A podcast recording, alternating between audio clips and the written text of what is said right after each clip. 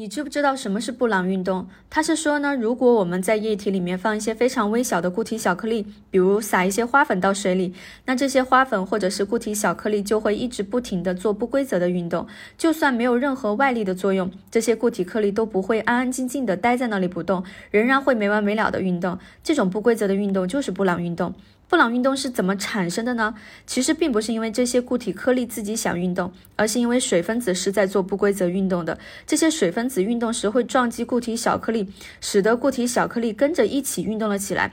我们在显微镜下是看不到水分子的运动的，只能看到固体小颗粒的布朗运动。所以呢，我们观测到的布朗运动其实证明了分子是在永不停息的运动着的。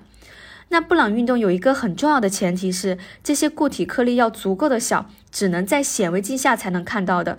如果质量太大了，水分子是撞不动的，布朗运动也就不存在了。另外呢，布朗运动是在排除外界影响后依然存在的运动。比如说，沸水里面放花椒粉，花椒粉的运动其实更多的来自于水的对流，这就不是布朗运动了。要等水冷却平静以后，还能观测到的颗粒运动，这才是布朗运动。